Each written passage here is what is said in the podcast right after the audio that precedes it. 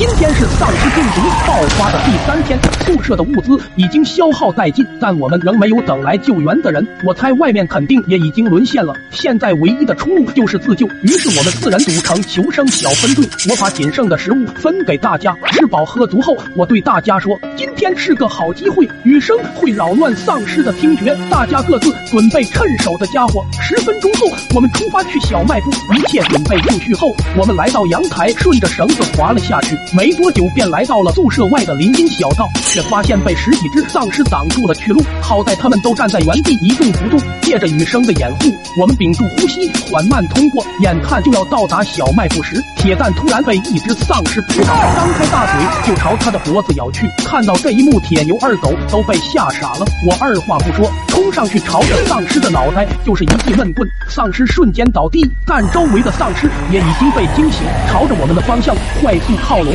我带着大家赶紧往小卖部跑去，铁牛率先跑进了小卖部，但没过五秒钟，他又大喊大叫的跑了出来，身后还跟着一群丧尸。他喵的，里边全是丧尸，我捅了丧尸的老窝了！按照原先的计划，如果小卖部也沦陷了的话，我们的第二目标便是女生宿舍。于是我们朝着女生宿舍跑去。快到宿宿舍门口的时候，大家都已经精疲力尽，但丧尸们却丝毫没有疲惫的样子，而且和大家的差距越来越小。我心想。这样下去不是办法，跑得慢的肯定会命丧于此。我叫住铁牛说道：“你带着二狗学弟先走，我跟铁蛋留下来断后。”眼看丧尸越来越近，我紧紧攥住手里的木棍，对着铁蛋点头示意，二人同时向丧尸发起了攻击。